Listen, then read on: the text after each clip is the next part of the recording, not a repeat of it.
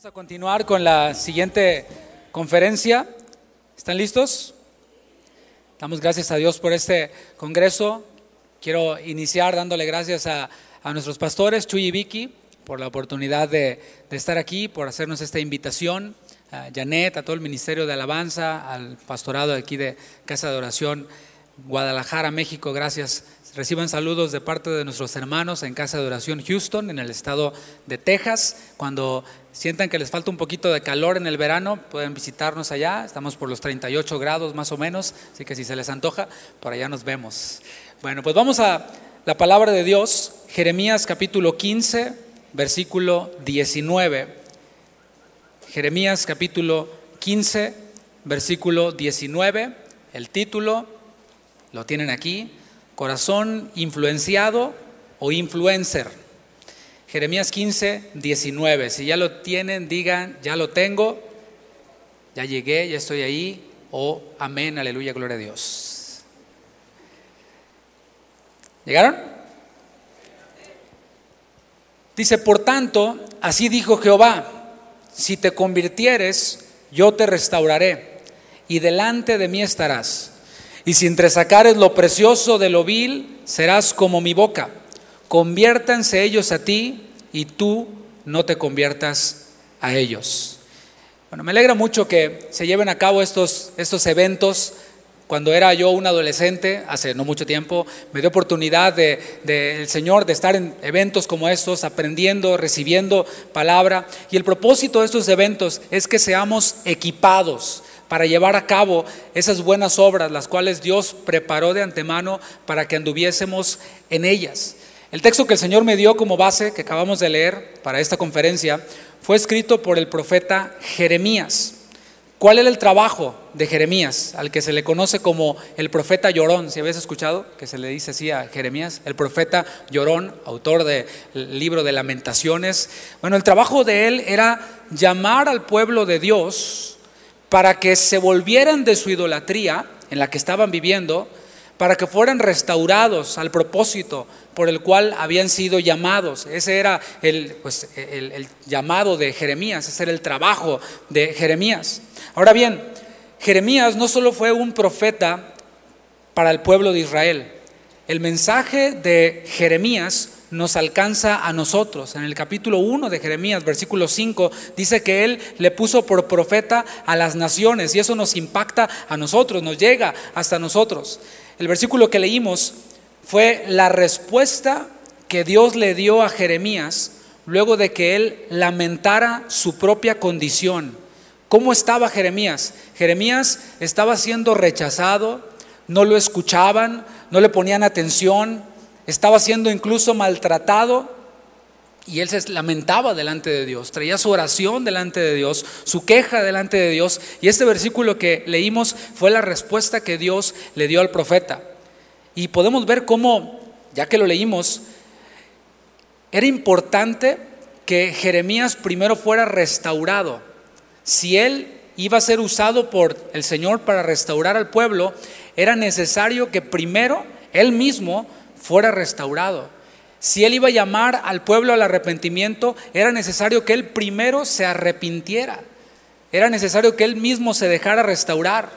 De igual manera nosotros, es necesario que los que estamos al frente, todos los que estamos al frente hablando en la iglesia, en el servicio a Dios, ya sea que seamos pastores, ya sea que seamos ministros de alabanza, que somos los que pasamos más, más tiempo al frente de la congregación, es decir, que somos más visibles, es necesario que nosotros primero nos dejemos pastorear, que primero nosotros nos arrepintamos, que podamos servir al Señor con un corazón limpio.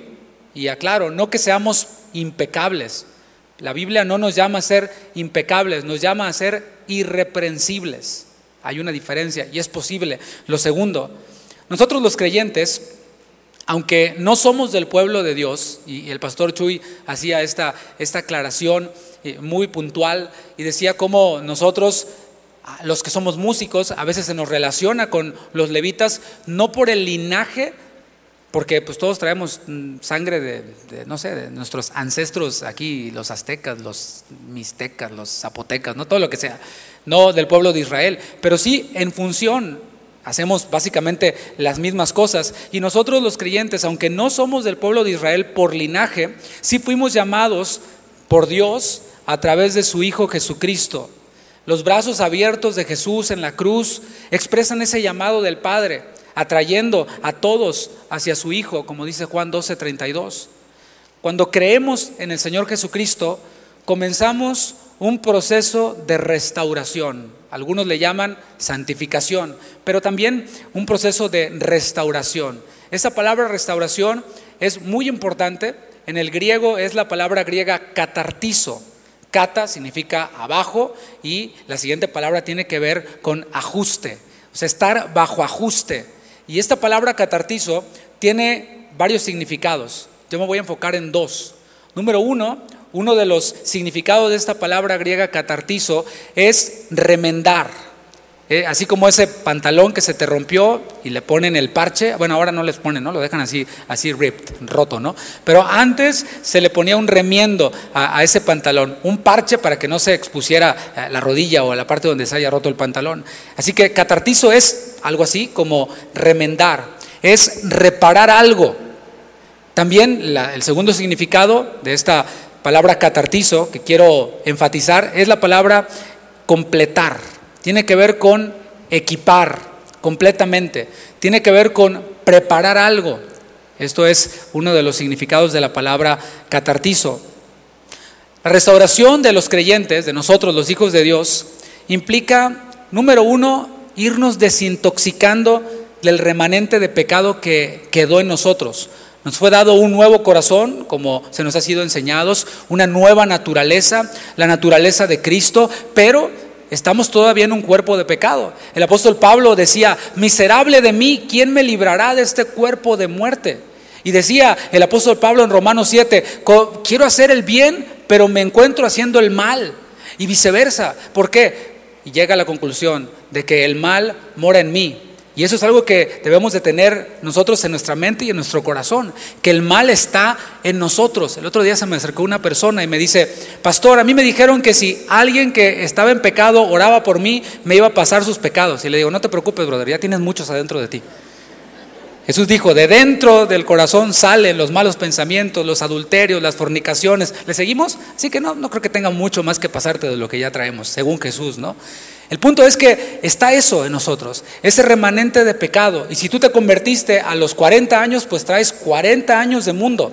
Si te convertiste a los 50 y así sucesivamente. Y hemos de irnos desintoxicando de ese remanente de pecado, de esa maldad que está en nosotros. Pero también la restauración de los creyentes implica escudriñar nuestro corazón.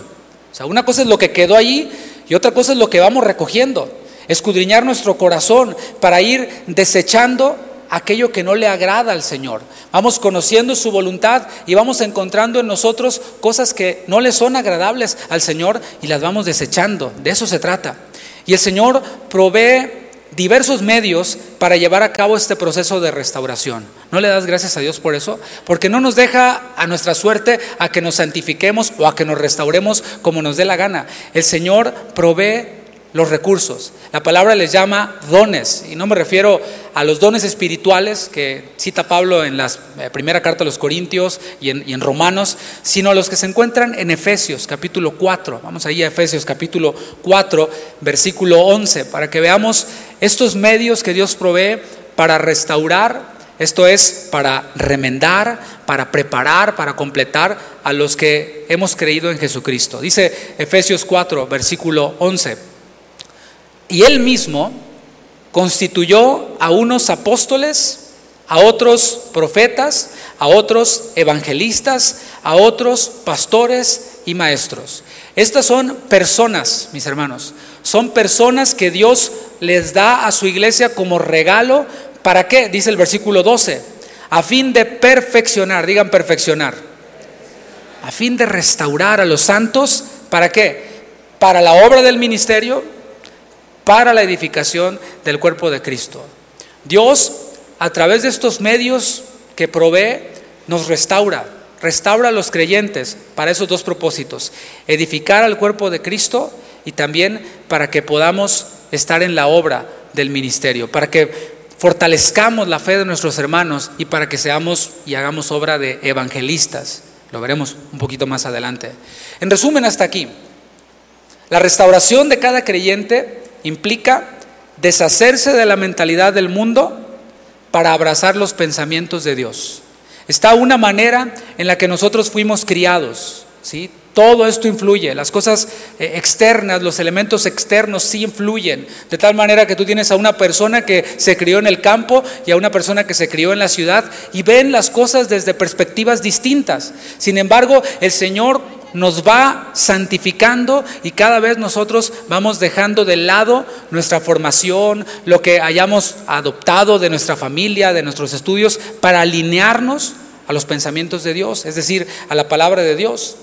Ahora, hablemos del tema que nos reunió aquí y tiene que ver con la alabanza y la adoración a través de expresiones artísticas, como la música o la danza que estuvo presente aquí. Yo te pregunto, ¿crees que los adoradores necesitamos ser restaurados? Están muy callados, a ver, va de nuevo. ¿Creen que los adoradores, adoradores perdón, necesitamos ser restaurados? Creo que sí. Veamos alrededor. La condición actual de un amplio sector de la iglesia es semejante al pueblo de Israel, al pueblo de Israel al cual se enfrentaba Jeremías en tiempos de Jeremías. Se acercaban a Dios para adorarle, pero les daba igual participar también de cultos paganos de los pueblos vecinos. Les daba igual. Y me parece, me temo que en un gran sector de la iglesia es semejante la situación. En la actualidad seguimos viendo a cantantes del género música cristiana, porque ya es un género, o sea, está eh, el rock, eh, eh, el pop, el folk y el gospel, ¿no? o el worship, o el música cristiana, como se dice acá en el mundo hispano. Seguimos viendo cantantes de este género asumiendo un rol distinto al que está en la palabra, un rol más bien como de estrellas a diferencia de lo que nos muestra la palabra, un rol de siervos. E, eso es lo que vemos en la actualidad, es, una realidad a la que no podemos negarnos. Hemos visto y seguimos viendo a cristianos confundiendo el entretenimiento con la alabanza a Dios.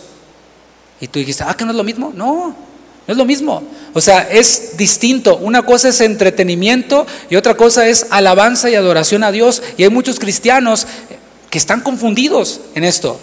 Hemos visto y seguimos viendo a cantantes de este género, de música cristiana, apostatando de la fe y yendo al mundo a entretener al mundo con la música del mundo, con las letras del mundo, pero muchos de ellos se formaron en la iglesia.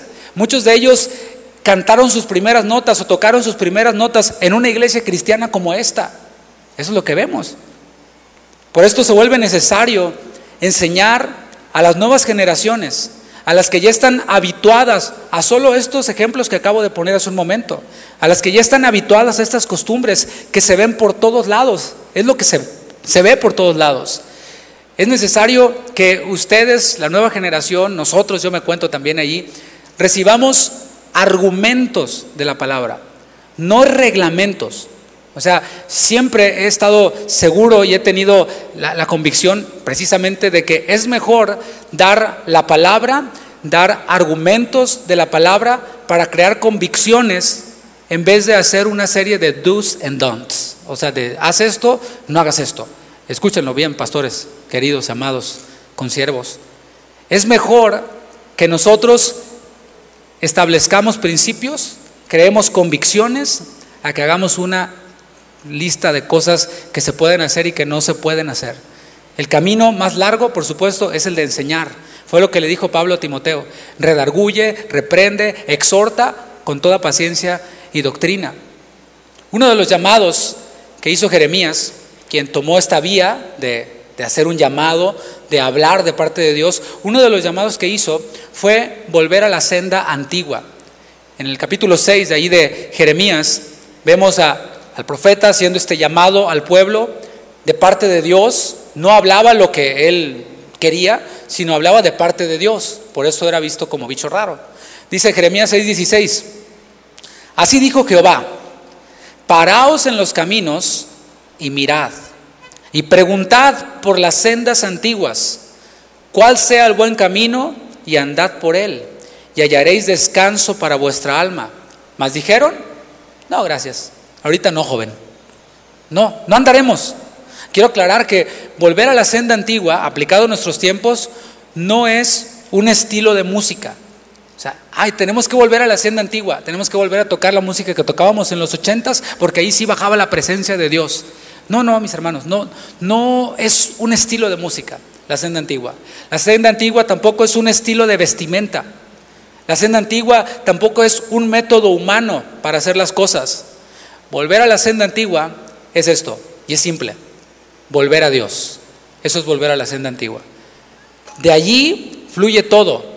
Si nosotros nos volvemos a Dios, todo lo que hagamos va a ser agradable a Dios. Por esto les llama a volver a la senda antigua.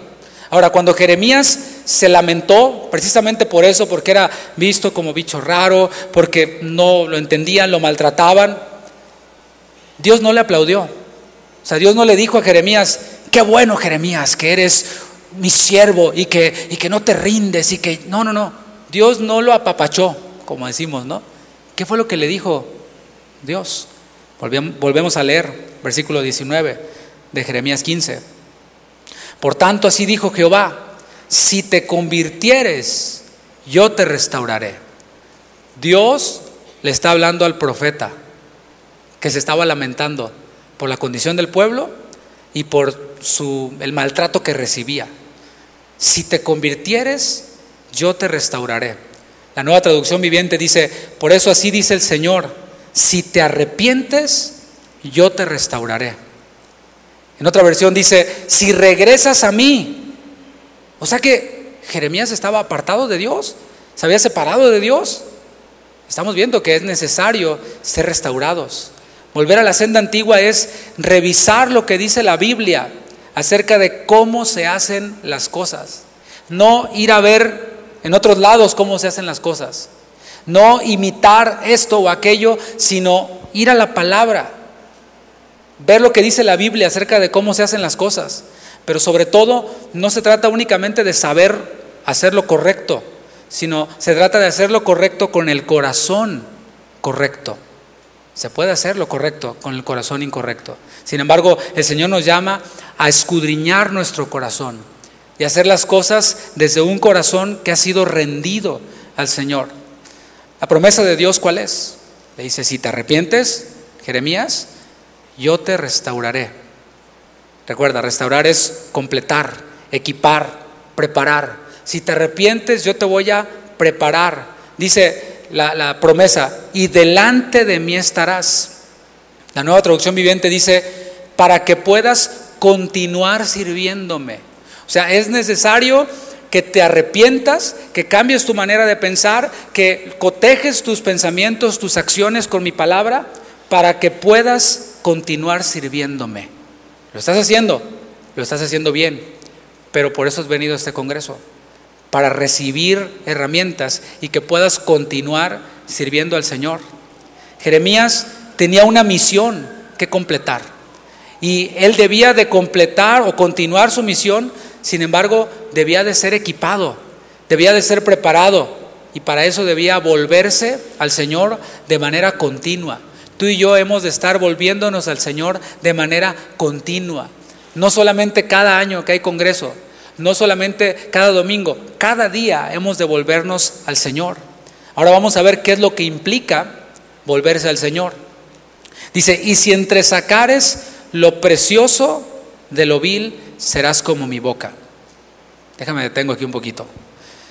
Por lo general, interpretamos esta frase dándole una aplicación relacionada con el discernimiento espiritual. Y eso es muy útil, o sea, es una aplicación correcta. ¿Qué es discernimiento? Yo a menudo enseño esto a, la iglesia, a los jóvenes, acerca del discernimiento. Discernimiento es, número uno, desechar lo malo, o sea, identificarlo y desecharlo. Luego, abrazar lo bueno, encontrar lo bueno y abrazarlo. Pero viene el tercer nivel de discernimiento, que es a lo bueno sacarle lo mejor. Eso es discernimiento. Desechar lo malo abrazar lo bueno y de lo bueno sacar lo mejor.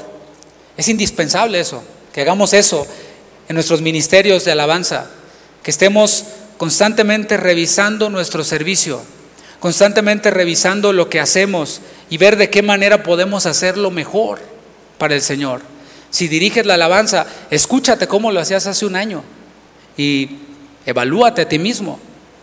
Y di, bueno, si he avanzado, estoy estancado, estoy dando pasos hacia atrás y que podamos cada vez hacerlo mejor y buscar herramientas para mejorar, para crecer, organizarnos, ensayar, capacitarnos. Todo esto es bueno.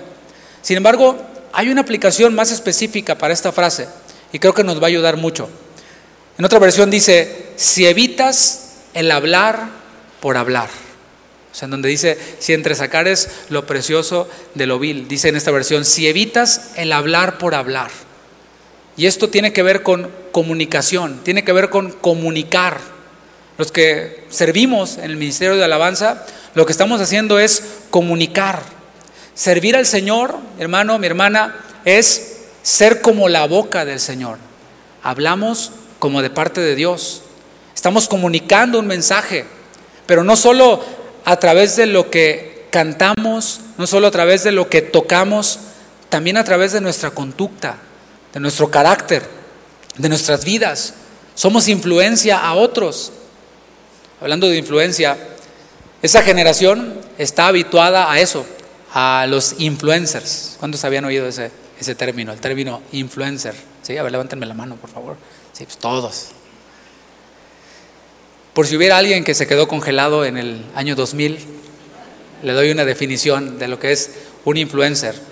Un influencer es una persona común y corriente que se convierte drásticamente en redactor y modelo, que comparte públicamente a través de redes sociales su rutina, comparte cómo se viste, a qué eventos asiste, qué viajes realiza, y lo más importante, comparte sus preferencias por determinadas marcas o productos. Se trata de una persona que despierta el interés de una comunidad de seguidores en lo que respecta a la creación de opiniones y a la prescripción de productos o de marcas. Ahora quiero aclarar que nadie tiene nada en contra de los influencers. De hecho, se dice que uno de cada tres tiene un influencer de su preferencia. Una de cada tres personas sigue a algún influencer, ya sea en el área de la cocina, de la moda, de qué sé yo, ¿no? de, la belleza, etc.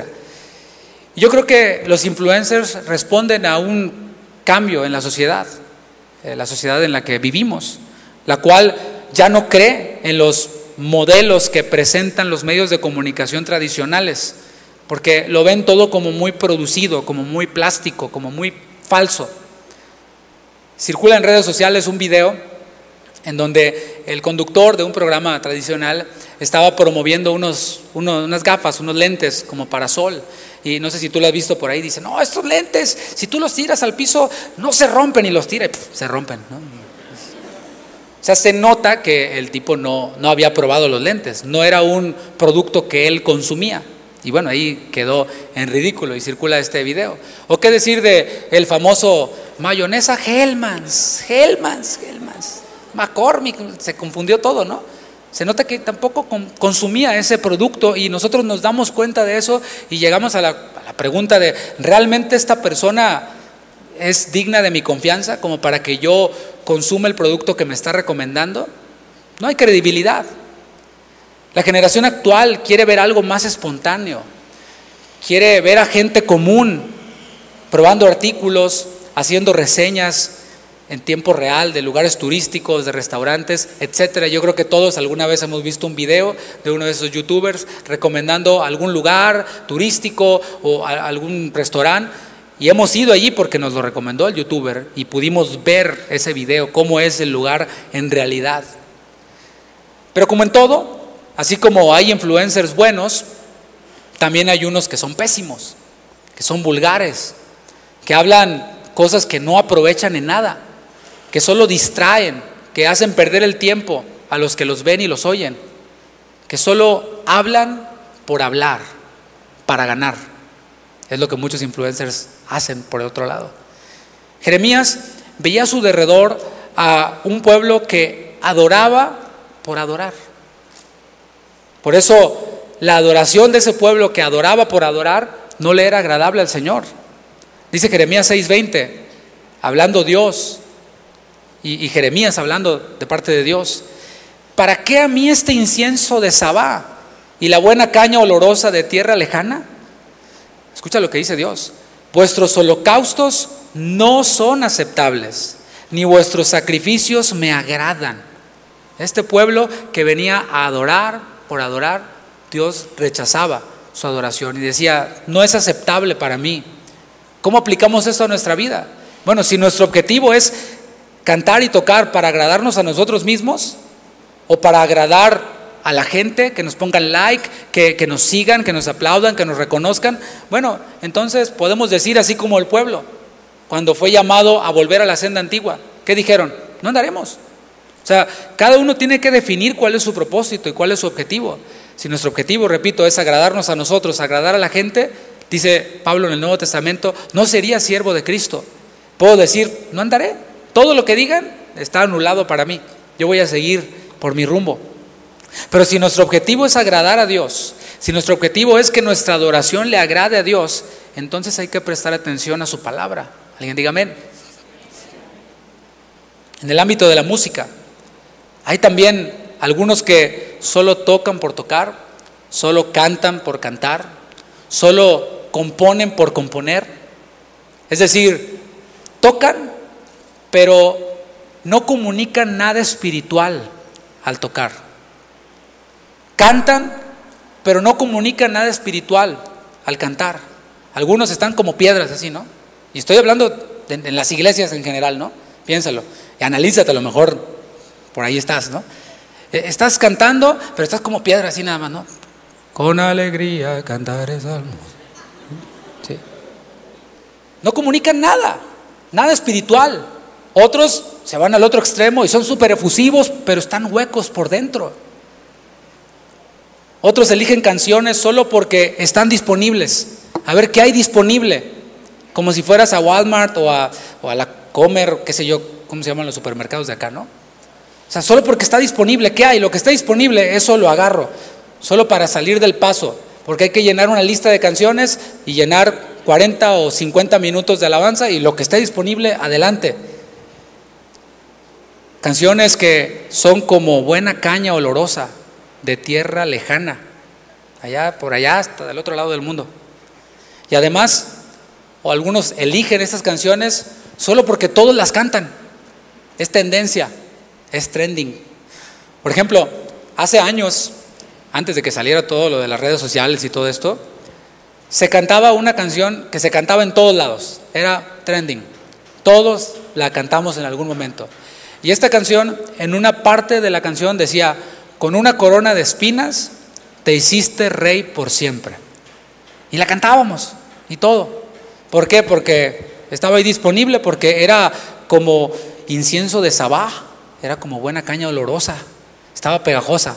Con una corona de espinas, te hiciste rey por siempre.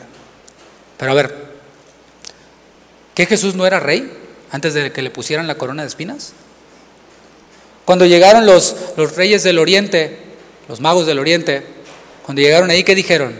¿Dónde está el rey de los judíos? Y todavía no le ponían la corona de espinas. Porque su estrella hemos visto y hemos venido a adorarle. O sea, ¿te fijas cómo? Pues va, está buena la caña, échala. Está bueno el incienso, aviéntalo. Pero no nos detuvimos a analizar lo que decía la letra y las implicaciones. Solamente la cantamos por cantar, porque todos lo estaban haciendo. Muchos hoy también componen, pero solo lo hacen porque hay que componer, porque hay que estar subiendo contenido a redes sociales para que no bajen los suscriptores, para que nos sigan viendo, para seguir vigentes. Compón algo, hay que componer, hay que componer. Y muchas de estas canciones están llenas de clichés nada más, de cosas repetitivas que le aprendieron a otro cantante. O sea, no se detuvieron en la palabra a ver las doxologías, los salmos que nos eran enseñados el día de ayer, sino que simplemente lo tomaron de otro y ese otro lo tomó de otro y al final lo que queda es eso que Dios dijo. Eso no, no me agrada a mí. Me es abominable, lo dijo más fuerte en otra ocasión. Así que el llamado para nosotros en este punto es evitemos hablar por hablar. Evitemos ministrar por ministrar. Que si nos preguntan, ¿por qué sirves en el grupo de alabanza? ¿O por qué deseas servir en el grupo de alabanza? Que tengamos una respuesta sólida. ¿Te has hecho esta pregunta que acabo de hacer? A lo mejor nunca la habías oído, nunca te la habías planteado. ¿Por qué quieres estar en el grupo de alabanza? ¿O por qué estás en el grupo de alabanza? ¿Sabes algo? La mayoría de los problemas, de los conflictos, de las divisiones que hablaba el pastor Chuy ayer o que mencionaba en muchas iglesias, la mayoría de esos problemas, de esas divisiones, son porque las personas están en el ministerio de alabanza por los motivos equivocados. Porque si tuvieran claro el objetivo en la palabra, ocurrirían menos esos problemas. Y los que son pastores a lo mejor ya están reflexionando y están trayendo al Coré que les tocó ya, con el que les tocó lidiar, o al Nabucodonosor con el que le tocó lidiar en algún momento y, y a la conclusión, y llegó a la conclusión de que sí, era una persona que estaba allí por los motivos equivocados. Esa persona nunca debió de estar allí, pero le dimos oportunidad porque no había quien. Bueno, hay algo más que implica si entre sacar es lo precioso de lo vil. Hay algo más. Y es lo opuesto a hablar por hablar. Dios siempre nos presenta un lado y nos presenta el otro lado. ¿Para qué? Para enseñarnos, para que podamos eh, tener convicciones en nosotros. La versión Dios habla hoy dice, si dices solo cosas que valgan la pena. O sea, por un lado no hay que hablar por hablar, pero por otro lado es decir cosas que valgan la pena. Y la Dios habla hoy dice, y solo dices cosas que valgan la pena. No perder el tiempo, no desperdiciar el tiempo. Una de las cualidades del rey David que creo yo que se menciona poco. Cuando pensamos en el rey David, pensamos en, en la parte, por un lado, artística, está la, la parte guerrera ¿no? de David, pero también está la parte artística y, nos enfocamos mucho en que hacía instrumentos, en que eh, componía cantos, en que era un hombre conforme al corazón de Dios. Nos enfocamos en todo eso, pero hay una de las cualidades de David que creo que a veces olvidamos un poco y es lo que dice en primero de Samuel 16, 18. Dice que era un joven prudente al hablar. Eso es bien importante, porque hay muchas personas que tocan muy bien, componen muy bien, cantan muy bien, pero son imprudentes en sus palabras. No dicen cosas que valgan la pena. Pablo le escribió a Tito un consejo muy importante. Tito 2.1. Vayamos allá a Tito 2.1 para que veamos cómo Pablo sí tomaba en cuenta esa cualidad de David de hablar prudentemente, que era prudente el hablar. Pablo le dice a Tito, pero tú, digan, pero tú. Están los que hablan por hablar, tocan por tocar, componen por componer, pero tú, habla lo que está de acuerdo con la sana doctrina. Solo habla eso, que de nuestra boca salga la palabra de Dios. Jeremías, volviendo con él, debía de volverse al Señor hablando cosas que valieran la pena. Solo lo que Dios le diera para hablar, hablando cosas que valieran la pena. Y de esto podemos decir mucho. Comencemos ya aplicándolo a, nuestro terreno de, de la alabanza y la adoración. Comencemos por las canciones que elegimos para cantar en la iglesia local. O sea, voy a dejar de lado las canciones que escuchamos en nuestro día a día. Quiero que entendamos esa distinción. O sea, no me voy a meter por ahí, pero entendamos eso. Una cosa es la música que escuchamos para ir de camino en nuestro auto al trabajo o cuando estás en una fiesta de cumpleaños, qué sé yo. Y otra cosa son las canciones que nosotros elegimos para cantar con la iglesia. No, voy a tocar este, este otro punto de las canciones que escuchamos en nuestro día a día, no hay tiempo.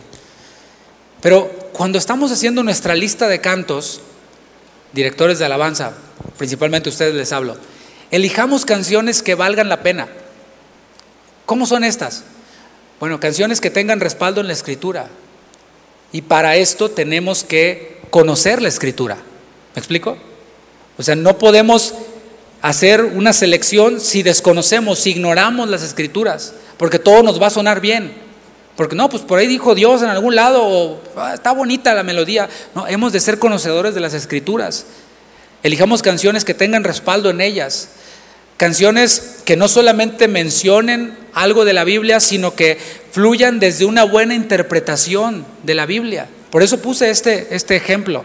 No era con el afán de, criticar en sentido negativo a, quien sea, sino fíjate cómo podemos cantar algo que pues, no tiene una buena interpretación. No estoy diciendo que sea una herejía o que, o que sea del diablo, satánica, no, no, no. Simplemente estoy hablando de canciones que tengan una buena interpretación de las escrituras que están aplicando. Canciones que proclamen la grandeza de Dios. Si nosotros hablamos de sus grandezas, estamos yendo a un terreno seguro. Decir que Dios es poderoso, que Dios es santo, hablar de sus atributos. Escojamos canciones que apoyen lo que nuestro pastor está predicando. Eso es muy importante, directores de alabanza. No es solamente sacar el incienso este de tierras lejanas, sino que podamos estar atentos a lo que nuestro pastor está escuchando. Qué bueno que escuches a otros predicadores, a otros pastores, qué bueno que leas libros, qué bueno, pero sabes que el alimento que Dios le da a tu pastor es principalmente para ti. Hay muchas personas que no tienen el privilegio de contar con una iglesia local cerca de ellos, que están aisladas por allá y que, o que tienen que viajar mucho y quisieran tener un pastor. Bueno, tú que lo tienes, escucha lo que está predicando tu iglesia local y sé ese apoyo para tu pastor, eligiendo canciones que apoyen eso que tu pastor está enseñando y está predicando. Y sobre todo, ten cuidado con canciones que promueven movimientos doctrinales opuestos a lo que creemos. Nosotros mismos, en lo individual, como iglesia, como casa de oración. Porque hay ministerios de música que su propósito, su objetivo, en vez de edificar a los santos para la obra del ministerio o perfeccionar a los santos para la obra del ministerio, es atraer adeptos hacia su movimiento. Sacar a la gente de sus iglesias, para que me entiendas, con puntos controversiales, como los que mencionaba el pastor Chuy anoche, de, que si el, rapto es antes, en medio, después, y, cosas como estas. Por esto hemos de entresacar lo precioso de lo vil. Dije, desechar lo malo, abrazar lo bueno, y de lo bueno sacar lo mejor. Eso es lo que debemos de hacer. Voy a ir más allá. Si componemos canciones, que es algo muy bueno, Hablé de, aplicar esto primero a la selección de canciones, ahora a la composición de canciones. Es bueno componer canciones. Me alegra que muchos estén animando a hacerlo. Es maravilloso. Bueno, compongamos canciones que valgan la pena. No solo en lo musical. O sea, que rimen las canciones, por favor. Es básico, ¿no? A veces que las canciones ni riman. Pero elijamos canciones que valgan la pena, que rimen, que sean sencillas de aprender para la iglesia, porque la gente que va a nuestras iglesias a lo mejor no tiene una memoria musical tan buena como la nuestra. Así que elijamos canciones que, ellos puedan aprender después de una o dos vueltas. Elijamos canciones que estén llenas de la palabra de Dios también. Y un, un tip, ¿no? Un consejo. Si compones una canción, revísala, estudiala, de dónde salió, qué base escritural tiene. Mm, aquí en Casa de Oración hacemos algo que, es muy bueno, que es ponerle el título de la canción y luego los versículos de donde extrajimos esa, esa canción, la base bíblica. Bueno, si no estamos seguros, o para estar más seguros, corrijo, llevémosla a alguien para que la revise. Mira, compuse esta canción, nomás ve la letra, no se la cantes, porque a veces nos dejamos llevar por la melodía y decimos, ah, está bien buena, no importa que diga ahí que cosas que contradicen la palabra, no, pero está buena. No, llevémosla a otros para que nos la revisen. Y si nos corrigen y si nos dicen, cámbiale esto, no salgamos con la onda de que no, pues así me la dio el Señor. No, el Señor nos va a dar cosas que contradigan su palabra. Es que así me la inspiró el Señor. No, no, no. Llevémosla para que pueda ser verificada. Comuniquemos lo que vale la pena también en otro aspecto, en el que quiero centrarme por un momentito y del que surgió la inquietud ayer en la, en la mesa redonda. Y tiene que ver con nuestra manera de vestir. Porque nuestra manera de vestir comunica algo. Comuniquemos lo que vale la pena en ello. Ahora, no estoy imponiendo un estilo en particular, simplemente estoy trayendo a nuestra, a nuestra mente un principio que vemos en la palabra y que mencionaba el pastor Chuy ayer también. Casi me ganó todo lo que iba a decir. Y es que el sacerdote en el Antiguo Testamento no iba vestido como le daba la gana. Si has leído el Antiguo Testamento, te vas a dar cuenta de que no iba como, no, pues así andan los de allá y los de acá, y además eso es lo que a mí me gusta. ¿Verdad que no? O sea, no, no tenía opción. Él tenía una vestidura, la cual era una vestidura especial, una vestidura distinguida. Ahora, yo entiendo que cada lugar es distinto. Yo entiendo que incluso he ido a iglesias en donde hace mucho calor, o sea, no vas a sobrevivir si vas con, con traje ahí completo, ¿no? Yo entiendo que cada lugar es distinto. Lo que quiero es que pensemos en esto. Nuestra manera de vestir, nuestro, nuestro aspecto, nuestra higiene, comunica algo. De eso estamos hablando. De hacer cosas que valgan la pena, decir cosas que valgan la pena, comunicar cosas que valgan la pena, porque comunica algo. Yo te pregunto, ¿estamos comunicando con nuestra presentación cuando vamos a las reuniones que las reuniones son importantes para nosotros? O sea, yo llego a este, a este recinto, a este lugar, a esta reunión, vestido de acuerdo a la importancia que yo le dé a este evento, pero voy más allá. La manera en la que vestimos representa al Dios al que servimos. O sea, comunica que el Dios al que servimos es importante para nosotros? Te lo pongo de esta forma. Si te invitan a una boda, la boda de tu mejor amigo o de tu mejor amiga, ¿a poco llegas con la playera de las chivas? ¿Para que no? No. ¿A poco llegas en shorts? No. Te vas con tus mejores trapos, ¿no? Con tu vestido de la mejor manera. Yo pregunto, ¿qué será más importante? ministrar al Señor en la reunión o la boda de mi mejor amigo o mi mejor amiga. Bueno, ahí te la dejo de tarea. O la quinceañera, porque hay más jóvenes aquí que están en esa edad. Así que seamos prudentes. Esto va desde la hora en la que estamos escogiendo la ropa que nos ponemos. En el caso de los hombres, pues no se te ocurra irte como que vas a la playa, ¿no? O como que vas a lavar el coche. Cuando vas a lavar el coche, pues llevas un atuendo, ¿no? pero que no se nos ocurra ir así a, la reunión a ministrar. En el caso de las mujeres, eviten usar ropa muy ajustada o muy escotada o, rota que deje ver alguna parte del cuerpo. O sea, eviten eso.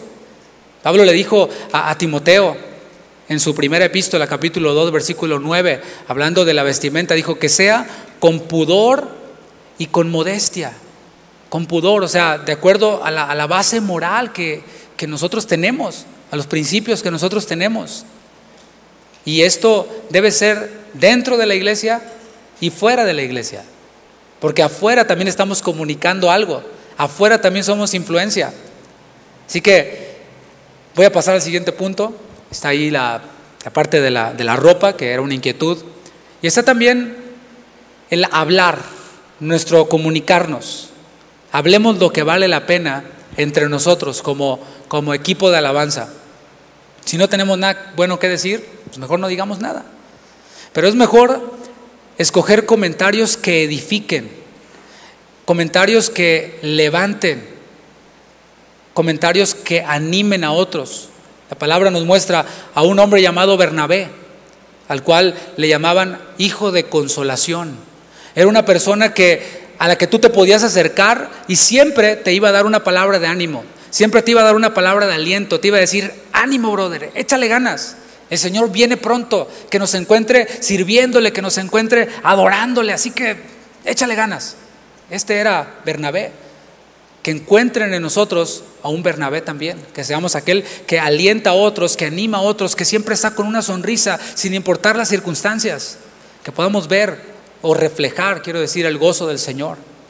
Proverbios 8:6 dice, oíd, porque hablaré cosas excelentes, hablaré cosas que valen la pena y abriré mis labios para cosas rectas. Esto incluye evitar las murmuraciones. Y estoy ya en el terreno de la, de la alabanza, de los grupos de alabanza, en donde yo sé que se da, he sido testigo de que se da, situaciones en las cuales dos músicos por acá o dos coristas, no de Coré, sino del coro, ¿sí? que están por acá, no, sí, es que hablando mal del director de alabanza o de otro de los músicos, hablando mal.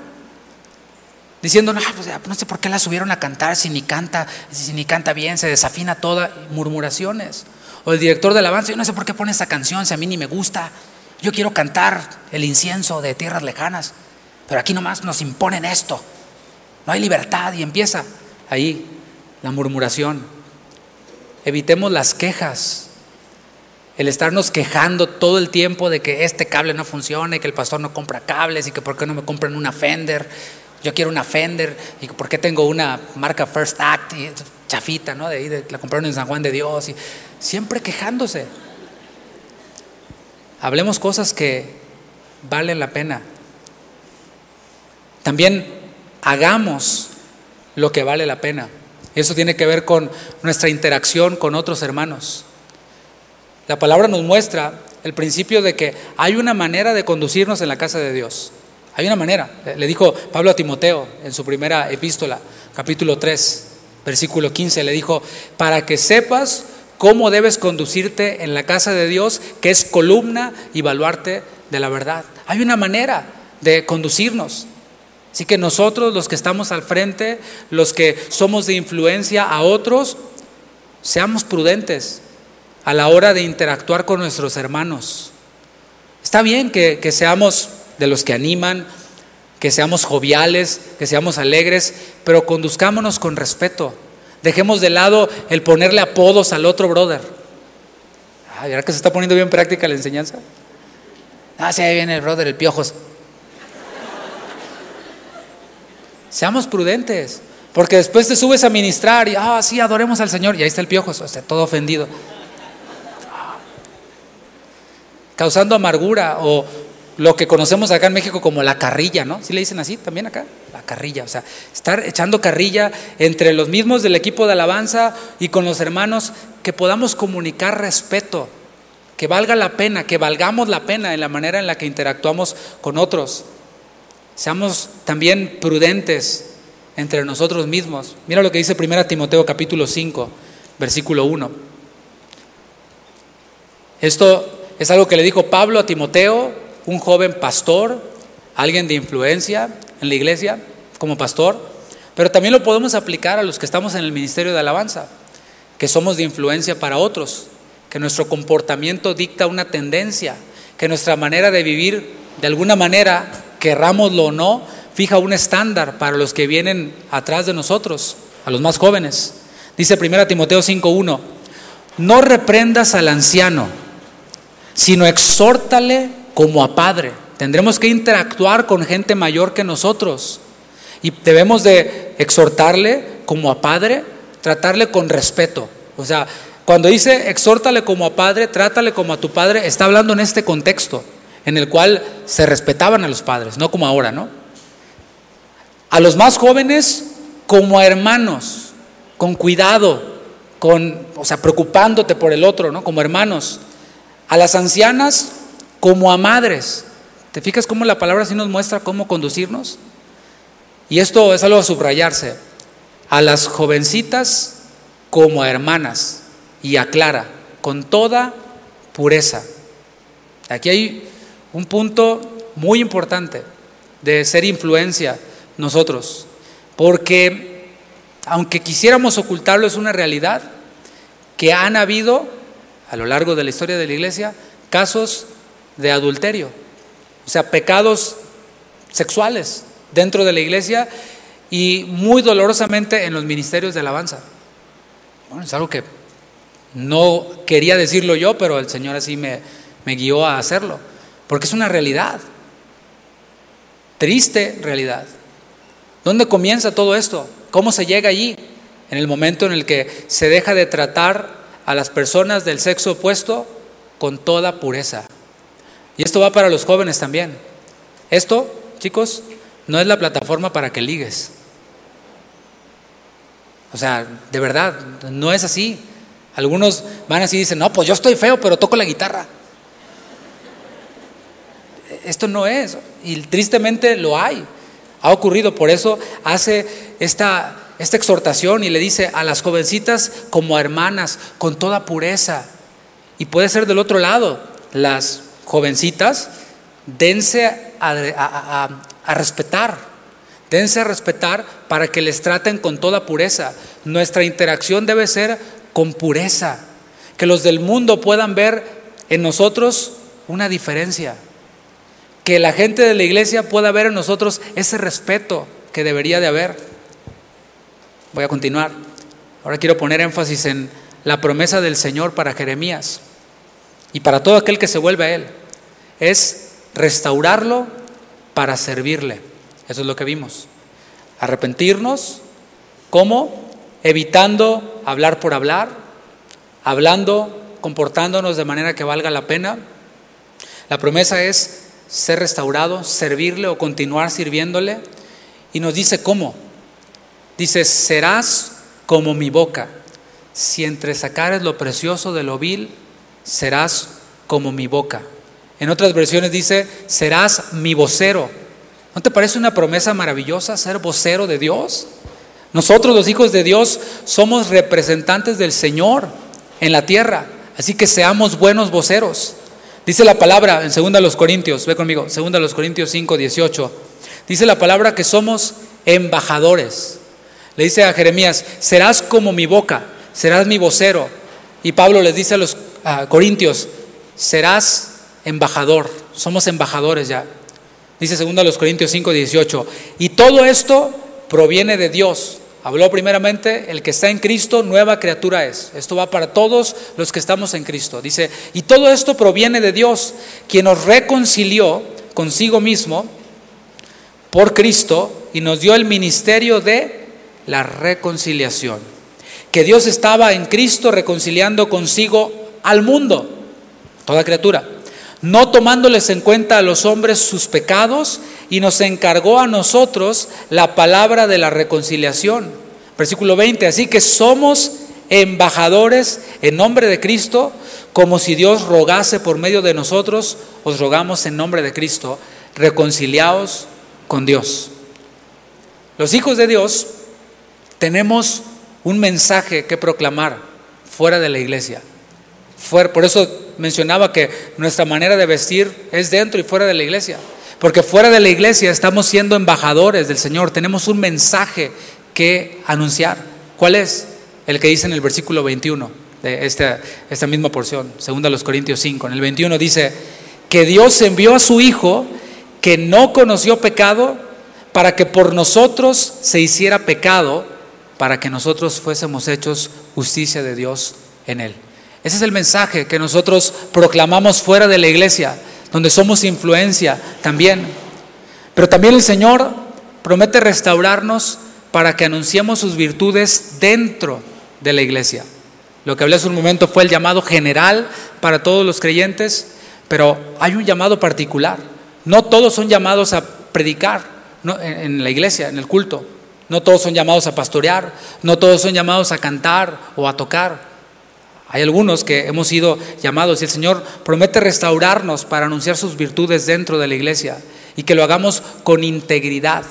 Primera de Pedro 2.9 dice, mas vosotros sois linaje escogido, real sacerdocio, nación santa, pueblo adquirido por Dios, para que anunciéis las virtudes de aquel que os llamó de las tinieblas a su luz admirable. Eso es una aplicación para el pueblo de Dios pero también tiene una aplicación para nosotros. Un pastor dijo de manera muy acertada que los ministros de alabanza somos maestros en la iglesia. O sea, los, los, que cantamos, los que dirigimos alabanza, somos como maestros en la iglesia.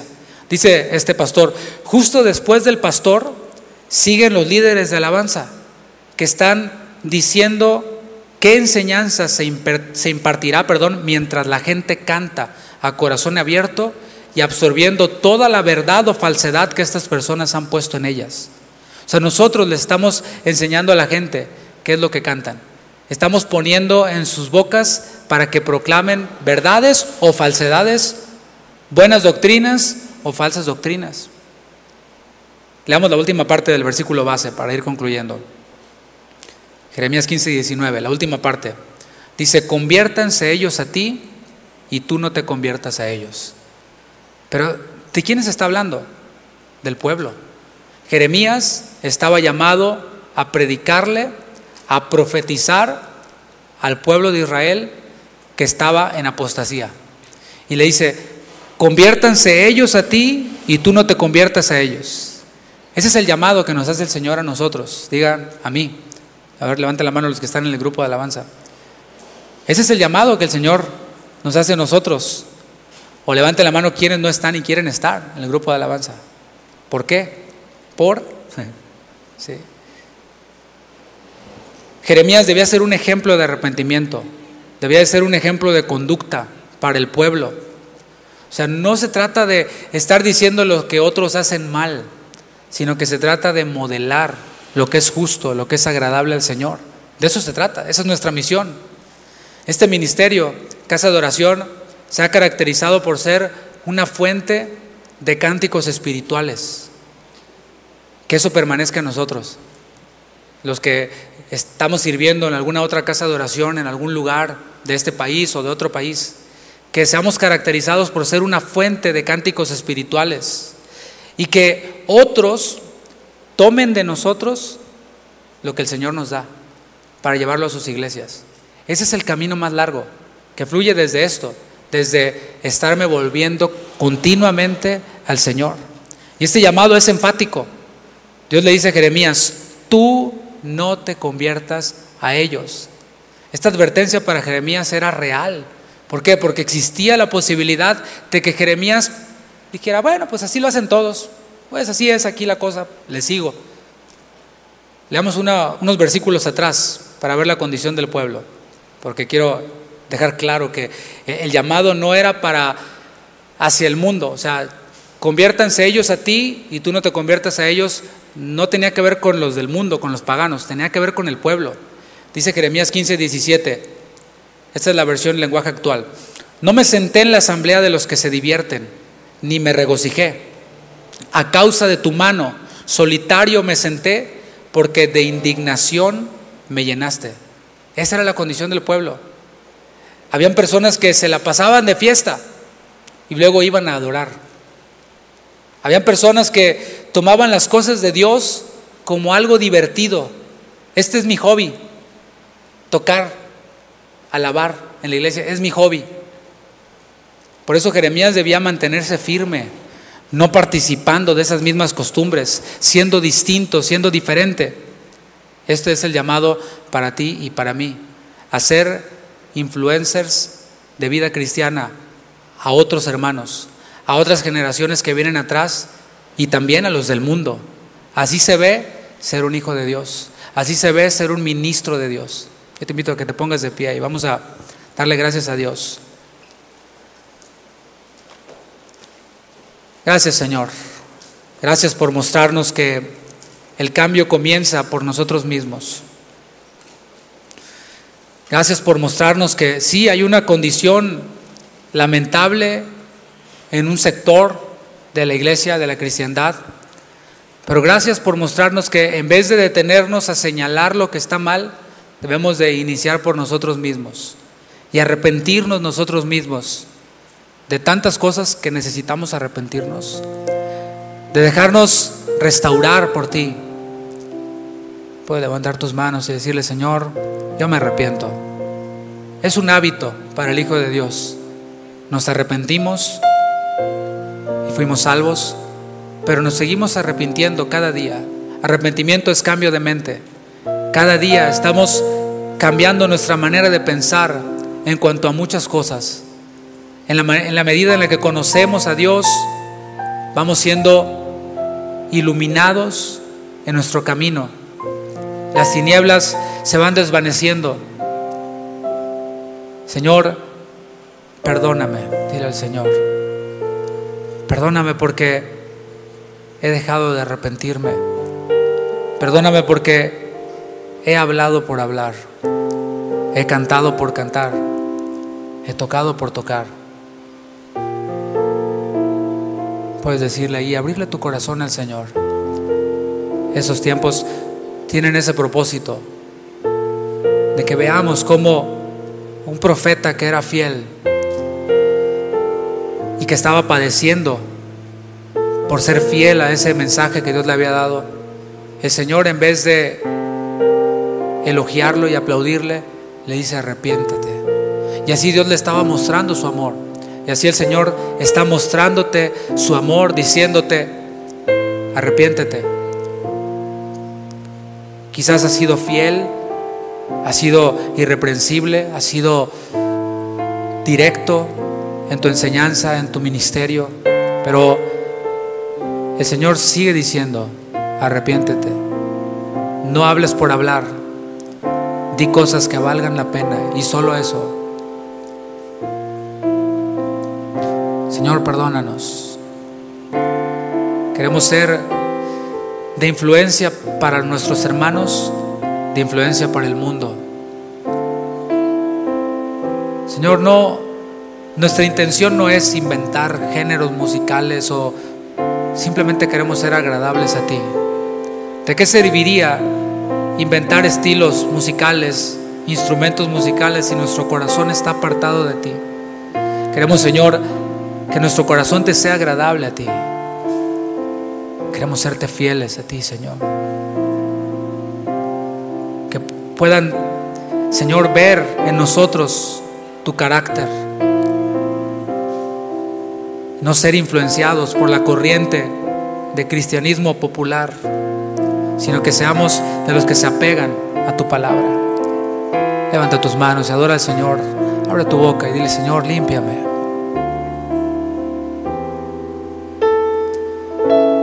Límpiame, Señor.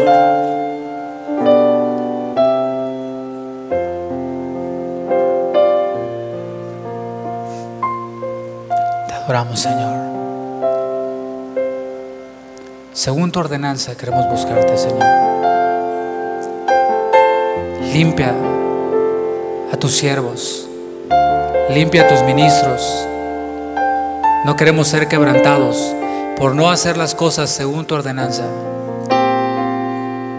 No queremos ser quebrantados por hacer las cosas como todas las hacen.